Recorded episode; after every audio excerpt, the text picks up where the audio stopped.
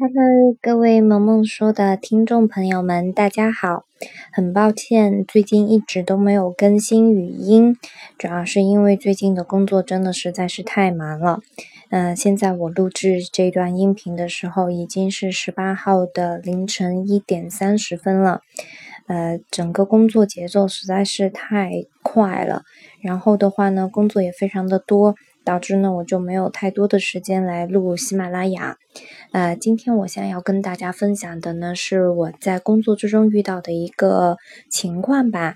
嗯，想跟大家就这个案例，呃，分享一下关于女性理财的一个重要性。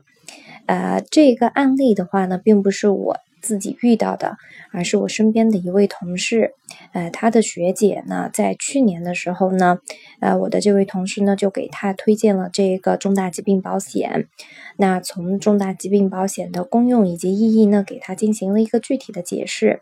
那她跟她老公呢，都觉得，哎，好像这个重大疾病保险还是蛮好的，他们也是很认可的。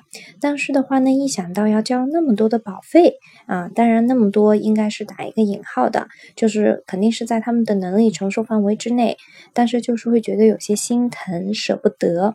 然后最后面呢，还是没有，就是就是买这一份重大疾病保险。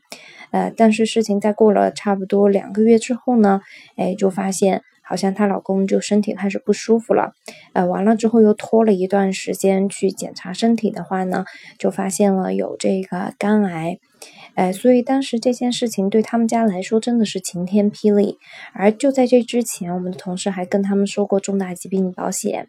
啊，那他们最后面也没有购买，那当然也就不存在理赔的这个问题了。呃，所以说很多时候啊，生活之中有很多的一些疾病或者是意外，真的是会不期而至，我们并没有办法去判断到底在什么时候会降临到谁的身上，所以。那么，对于重大疾病保险，到底这个钱我花的值不值得？那这当然是需要理财规划师给我们做一个详细的分析，以及这个需求的匹配。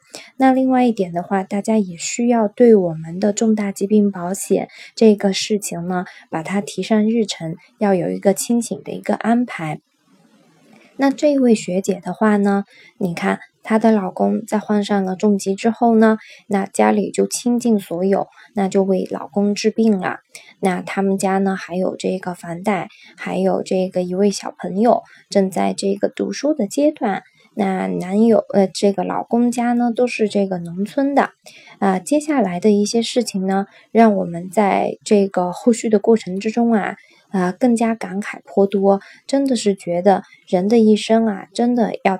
提早做好很多的一些安排，女性一定要学会去理财，一定要学会去把握自己的人生，否则的话，你的命运一定是会被别人牵在他们的手里的，而不是自己掌握在自己的手里。那至于这位学姐，她后面发生了什么样的事情呢？下一次萌萌说，我再给大家分享学姐的故事吧。嗯，那还是祝大家早点休息，晚安了，拜拜。